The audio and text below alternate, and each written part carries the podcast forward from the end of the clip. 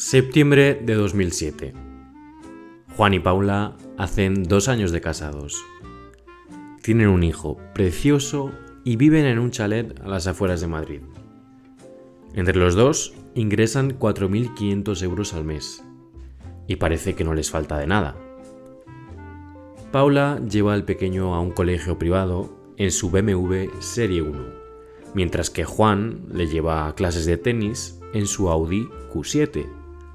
En verano, ambos se van 15 días a su vivienda vacacional en Calpe, la cual no pisan el resto del año.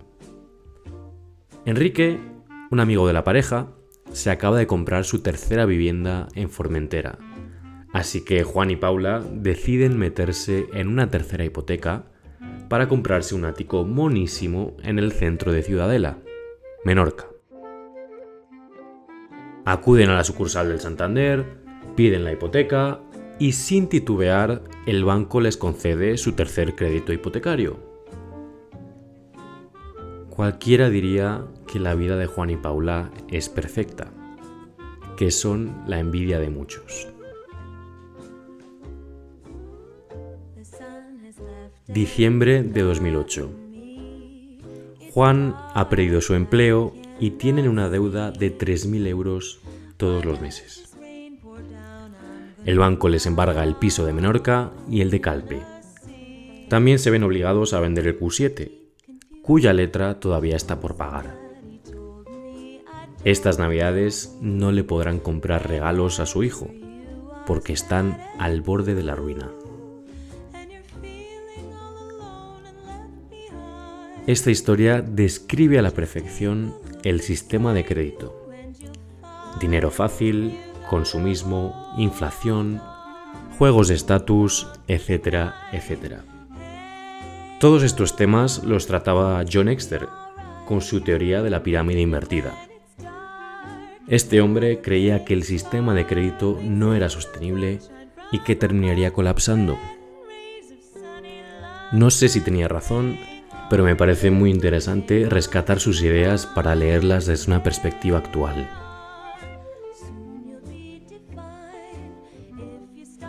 Esto es la bombilla.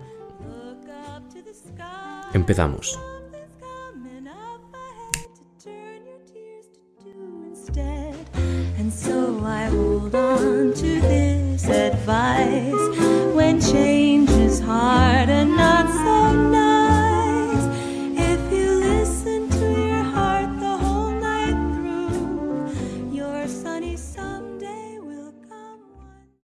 Primer lugar, me gustaría hablaros sobre quién fue John Exter. A día de hoy casi nadie lo conoce. Fue un economista nacido a principios del siglo XX que vivió las dos grandes guerras y la crisis del 29. Después de terminar su grado universitario, estaba decidido a entender lo que había provocado la Gran Depresión, así que en 1939 comenzó sus estudios de posgrado en Harvard. Tras la Segunda Guerra Mundial, empezó a trabajar como economista en el Consejo de Administración de la Reserva Federal de los Estados Unidos y en 1948 trabajó como asesor del ministro de Finanzas de Filipinas y luego del ministro de Finanzas de Sri Lanka. Poco después pasó de ser asesor a ser gobernador del Banco Central de Sri Lanka, banco que había sido fundado muy recientemente con la ayuda del propio Exter. Luego fue vicepresidente del Banco de la Reserva Federal de Nueva York y también vicepresidente de Citibank, el segundo banco más grande del mundo en aquel momento. ¿Por qué me extiendo tanto con el currículum de Exter? Lo cierto es que quiero que quede claro que era una persona que sabía mucho sobre bancos centrales, política monetaria y macroeconomía. Así que estoy seguro de que todos podemos aprender muchas cosas de él. Y ahora sí, voy al grano y paso a contaros lo que es la pirámide invertida de John Exter.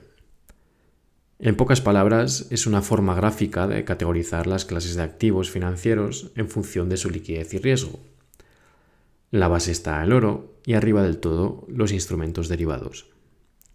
El oro ocupa la base porque es el activo más líquido y seguro que existe, aunque esto es discutible. Podríamos pensar que esto no es así, que el papel moneda es mucho más líquido que el oro. Al fin y al cabo, podemos intercambiarlo directamente por bienes y servicios. Pero esto no siempre es así. Ese papel moneda es emitido por un banco central, y este banco central a menudo está al servicio de las clases políticas. En momentos turbulentos de la historia, muchas monedas se han devaluado hasta prácticamente no valer nada, como ocurrió con el marco alemán o el dólar de Zimbabue, o como ocurre hoy en día con el peso argentino o el bolívar venezolano. El oro, sin embargo, es dinero por antonomasia. Lleva siendo un valor refugio y una moneda de cambio desde mucho antes del Imperio Romano. Ha sobrevivido guerras, hambrunas, desastres naturales, revoluciones e incluso cambios de régimen. Ha sobrevivido de todo. A día de hoy todavía sigue vigente como inversión defensiva y como material de joyería. Y además, el oro en tu bolsillo no depende de nadie más que tú. No hay riesgo de contraparte. Por todo esto, el oro se considera la base de la pirámide. Y en contraste con el oro, ahora paso a explicaros lo que son los derivados y por qué se consideran los activos menos líquidos y más arriesgados de la pirámide. En primer lugar, vamos a por la definición. Una definición informal es que un derivado es una apuesta sobre un activo en contra de otra persona. En un contrato de derivados siempre hay dos partes, una que gana y otra que pierde. Y ahora que ya tenemos esta idea general, podemos ir a por una definición más formal de un tipo de derivado particular que nos ayudará mucho a entender lo que queda de podcast. Este derivado en particular son las opciones. Una opción es un instrumento financiero que te da el derecho, pero no la obligación, a adquirir un activo a un precio determinado y antes de una fecha determinada. Supongo que te habrá sonado a chino, así que te pongo un ejemplo. Una opción de Tesla te da el derecho a comprar 100 acciones de Tesla, pero no te obliga a ello. Las puedes comprar al precio que se estipule en el contrato de la opción, este precio se llama precio de ejercicio, y antes de la fecha que figure en ese mismo contrato, la fecha de vencimiento.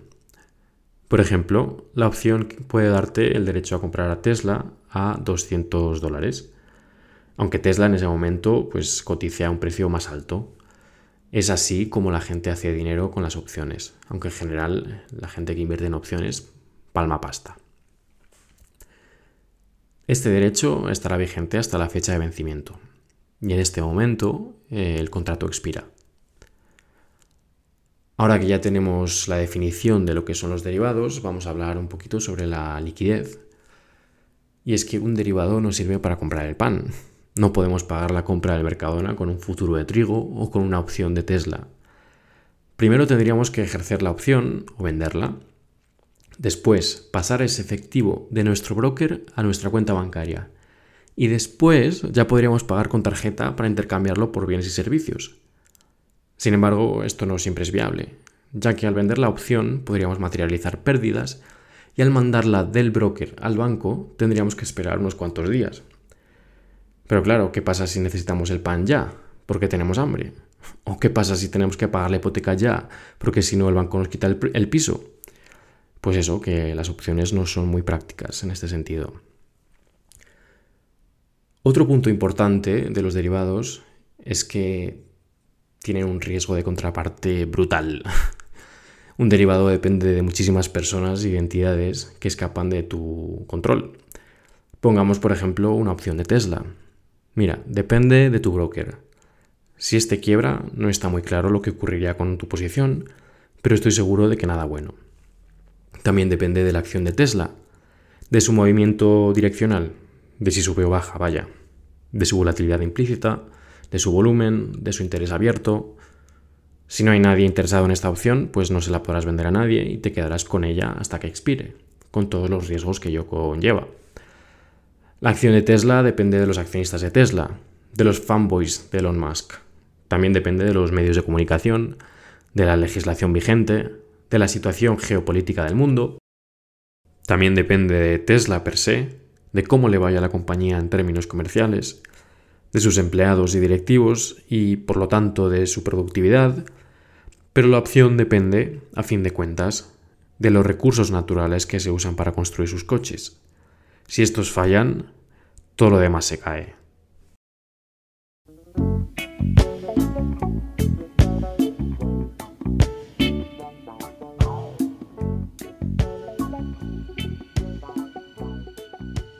Como veis, se tienen que alinear todos los astros para que la inversión, o más bien especulación en derivados, salga bien. Hay muchísimas variables en juego y cada una de ellas está supeditada a otra variable más concreta y cercana al mundo real. La opción a la acción, la acción a la empresa, la empresa a las personas, las personas a los recursos naturales y los recursos naturales a la finitud de nuestro planeta. Es una pirámide de abstracción en la que la base está el mundo físico, en la que la base está el oro.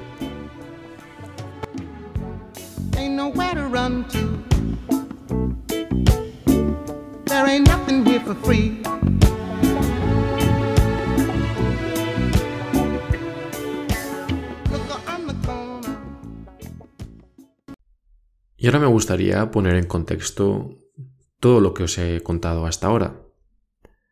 Quiero leer desde una perspectiva actual lo que hemos visto. La pirámide invertida no solo es una teoría anticuada, sino que es un modelo que describe muy bien la realidad macroeconómica actual. Y digo modelo no en el sentido matemático, sino en el sentido cognitivo, un modelo de pensamiento. Para entender la pirámide tenemos que remontarnos al momento histórico en que fue concebida. Antes de 1971 todavía existía el patrón oro. El valor del papel moneda estaba respaldado por una cantidad de oro equivalente y los bancos tenían la obligación de darte oro a cambio de tu dinero. Eso significa que los bancos centrales no podían imprimir papel moneda cuando quisieran, sino que tenían que adaptarse a sus reservas de oro disponibles. En este sistema, la base también era el oro, pero era una base de una pirámide normal, una base mucho más estable y sólida. Sin embargo, en 1971 todo cambió. Richard Nixon, en este año, se lo cargó todo. Estados Unidos experimentó un gran déficit comercial y un gasto bélico desproporcionado por la guerra de Vietnam, así que Nixon decidió ponerse a imprimir ingentes cantidades de dinero para satisfacer esa imperiosa necesidad de liquidez. Al hilo de esto, hay una pregunta recurrente entre los niños más curiosos, esos niños que se están empezando a preguntar cosas sobre el mundo y que están empezando a entenderlo. Si hay pobreza y falta de dinero, ¿por qué no podemos imprimir más? A priori, tiene mucha lógica la pregunta.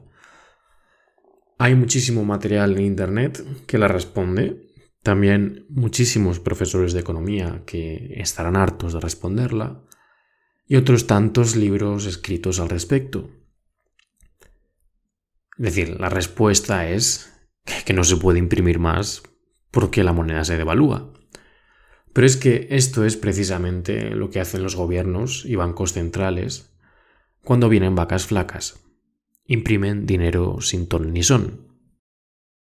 1971 fue un punto de inflexión en la historia económica contemporánea.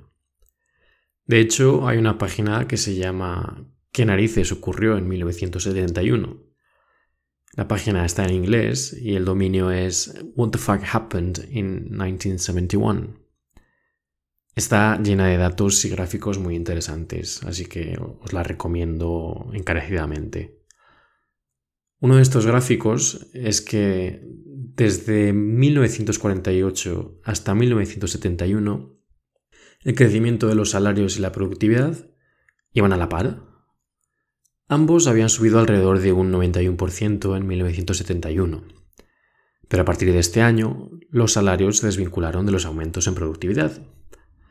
La productividad había subido un 246% en 2017 mientras que los salarios solo un 115%.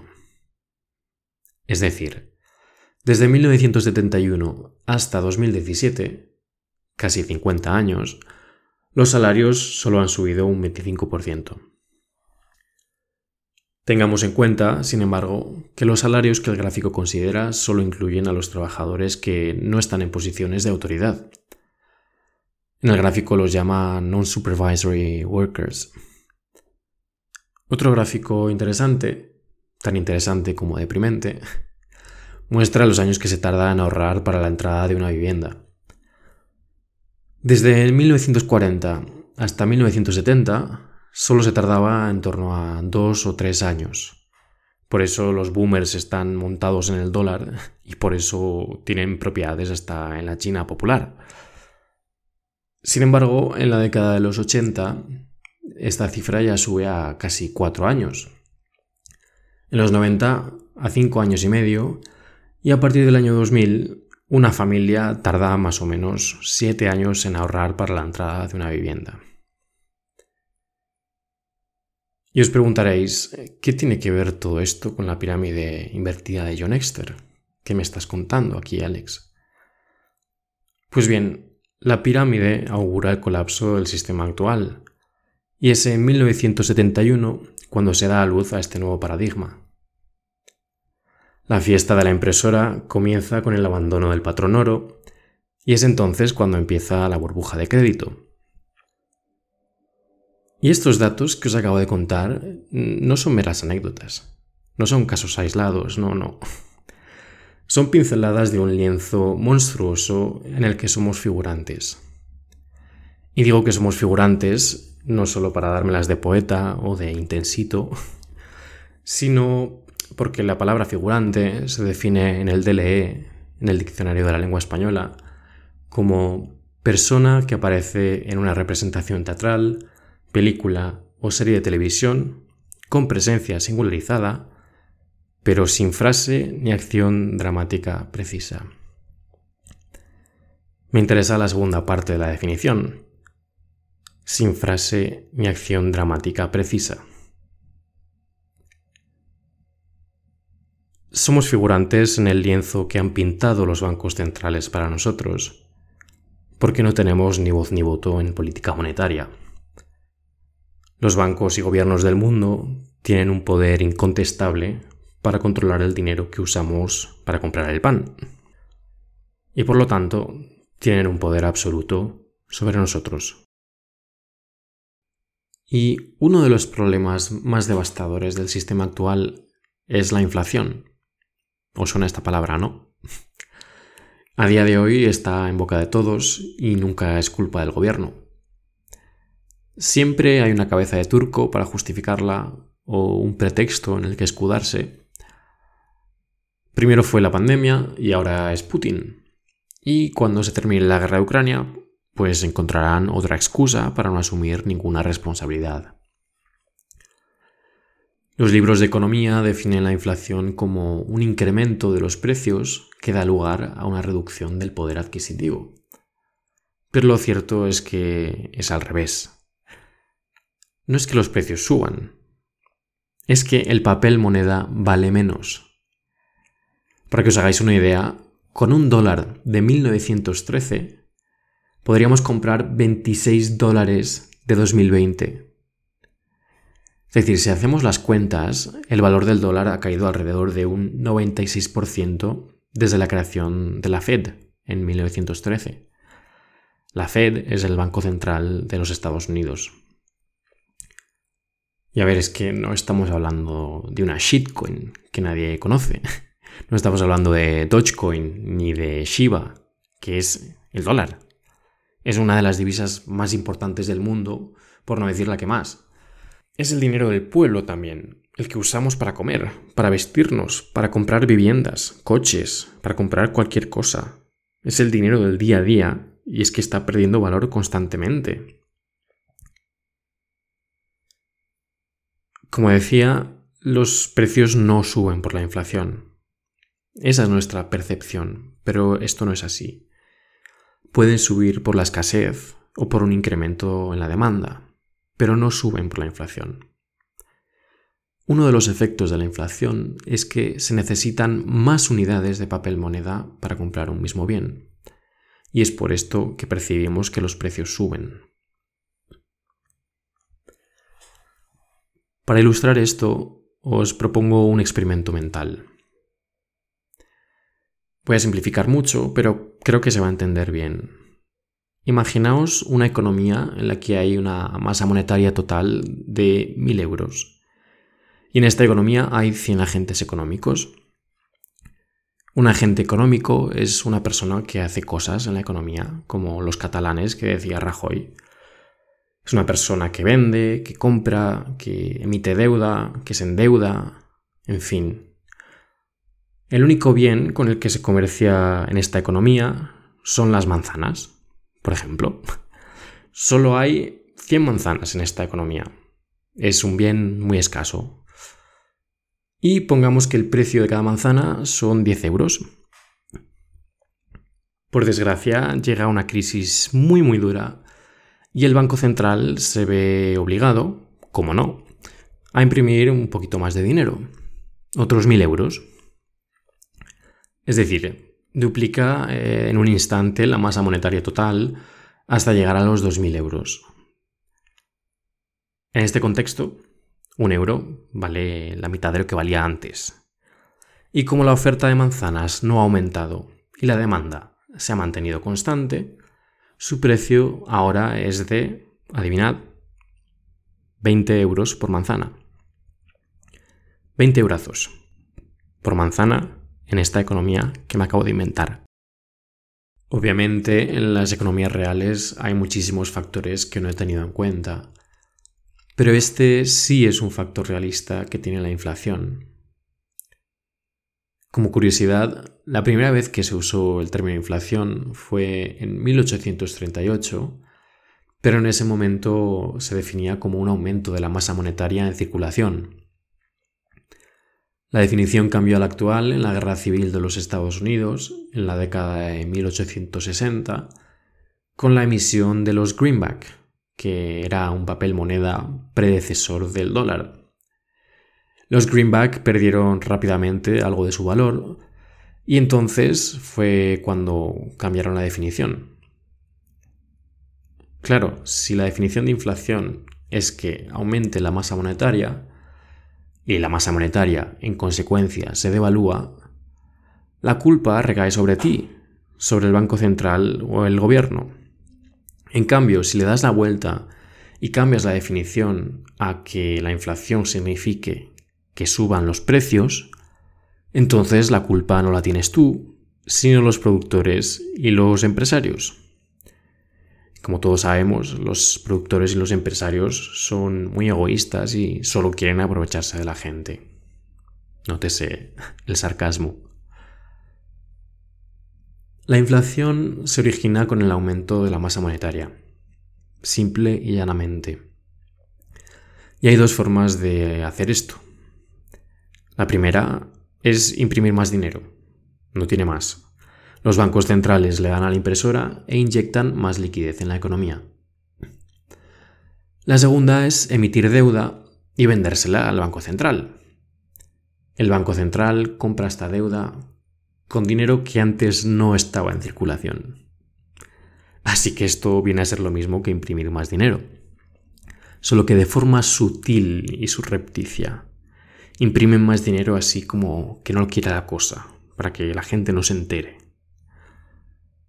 Cuando los bancos hacen esto de forma masiva, cuando se flipan, a esto se le llama expansión cuantitativa. Una cosa que suena súper sofisticada y pija. Y en inglés, también os sonará, seguro que más, se dice quantitative easing. Y bueno, esto también contribuye a, que los tipos del dinero bajen a largo plazo, que el precio del dinero se abarate. Y lo contrario es el tapering, que es, vender eh, deuda soberana de forma masiva. Y esto lo que hace es subir los tipos a largo plazo. Esto es lo que está haciendo, por ejemplo, Estados Unidos, que se ha puesto a vender activos como si no hubiera mañana, a vender deuda como si no hubiera mañana, y por eso el dólar está donde está, que vale más que el euro. Pero en fin, esto es para otro podcast, probablemente. Con la pandemia, en los Estados Unidos se imprimió una cantidad de dólares equivalente al 52% de toda la base monetaria en 2020. Con toda la base monetaria me refiero al agregado macroeconómico llamado M0, que incluye el dinero más líquido, los billetes y las monedas principalmente. Este tipo de dinero pasó de valer unos 3,5 billones, con B de Barcelona, a 5,25 billones de dólares. En 2020, repito. En Europa no fue tan grave el asunto, pero la masa monetaria aumentó 1,4 eh, billones en 2020. Y esta masa monetaria no es M0, como decía en el dólar, sino M1. Y M1 incluye a M0, incluye el dinero más líquido, más algunos depósitos y reservas bancarias que son ligeramente menos líquidas. Pero bueno, entonces M1 aumentó en Europa un 15% con respecto a lo que ya había en circulación. Y por esto, no por Putin o por la pandemia o por Franco, por esto tenemos los niveles tan altos de inflación actuales. Y ahora vuelvo por un momento a la pirámide de Exter para analizarla un poquito más en detalle, con números. Y es que si observamos el lienzo del crédito desde un poquito más lejos, podemos apreciar algo mucho peor que la inflación. Nuestra economía está basada en promesas, en crédito. En el primer peldaño, el valor de todo el oro del mundo asciende a 11,7 billones de dólares. El del papel moneda a 90,4 billones. Esto incluye el efectivo, los depósitos y las reservas bancarias de todo tipo. Si no me equivoco, esto es el agregado macroeconómico M3, que incluye M0, M1, M2 y más cosas que ahora no me acuerdo. En el siguiente peldaño está la deuda global, que asciende a 300 billones de dólares. Esta deuda incluye la deuda gubernamental, corporativa y de familias e individuos. Y ojito porque esta deuda representa un 350% del PIB global. Es decir, el mundo tendría que trabajar durante tres años y medio para producir todo lo que debe. Ahí dejo eso. Siguiente peldaño y nos encontramos con el mercado inmobiliario, que tiene un valor de alrededor de 326,5 billones. Pasamos a la riqueza global, a la riqueza total del mundo, que concierne todos los activos combinados, excluyendo los derivados. Y estos son 463,6 billones. Y ahora pasamos ya al último peldaño, al último piso de la pirámide de Exter, redoble de tambores. El valor nocional global de todos los derivados del mundo se estima entre 556 y 1000 billones de dólares. Si atendemos al valor de mercado, sin embargo, los derivados suman unos 12 billones. Porque hay esta discrepancia entre, entre valores. Que claro, os tengo que explicar lo que es el, el valor nocional, que es eh, un término muy característico, muy específico de los derivados. El valor nocional no deja de ser el valor del capital que controla un derivado. Si volvemos a la opción de Tesla, la opción en sí puede valer 50 dólares. Esto es la prima de la opción. Y esto es el valor real. Pero esa opción, si recordamos, te da el derecho a adquirir 100 acciones de Tesla. Y si Tesla en ese momento cotiza a 200 dólares por acción, entonces el valor nocional de la opción es de 100 por 200, nos dan 20.000 dólares. Y claro, yo me pongo a pensar, si comparamos la riqueza total global del mundo con el valor nocional global de todos los derivados que existen, ¿qué ocurriría si todas las personas que tienen contratos de derivados ejerciesen el derecho que les conceden esos contratos al mismo tiempo. ¿Qué ocurriría en esa situación? Porque es que no habría liquidez. para pagar a todas esas personas. No habría activos suficientes para cumplir con esos contratos. Yo de verdad que no, no, lo entiendo. Si hay algún economista experto en derivados o en macroeconomía que, que me diga, porque es que esto es un enigma, el enigma de la economía de crédito. El único activo real de todos estos que acabo de mencionar es el oro. Y solo constituye entre un 0,1 y 0,2% de todos los activos mencionados. Todos ellos parten del oro y cuanto más se alejan de él, menos valor tienen. Valor en un sentido real. Entonces podemos interpretar que el 99,9% de nuestra economía es humo, una vana promesa que puede no cumplirse nunca. Pero los bancos centrales son conscientes de ello. Por eso custodian ingentes reservas de oro como si les fuera la vida en ello.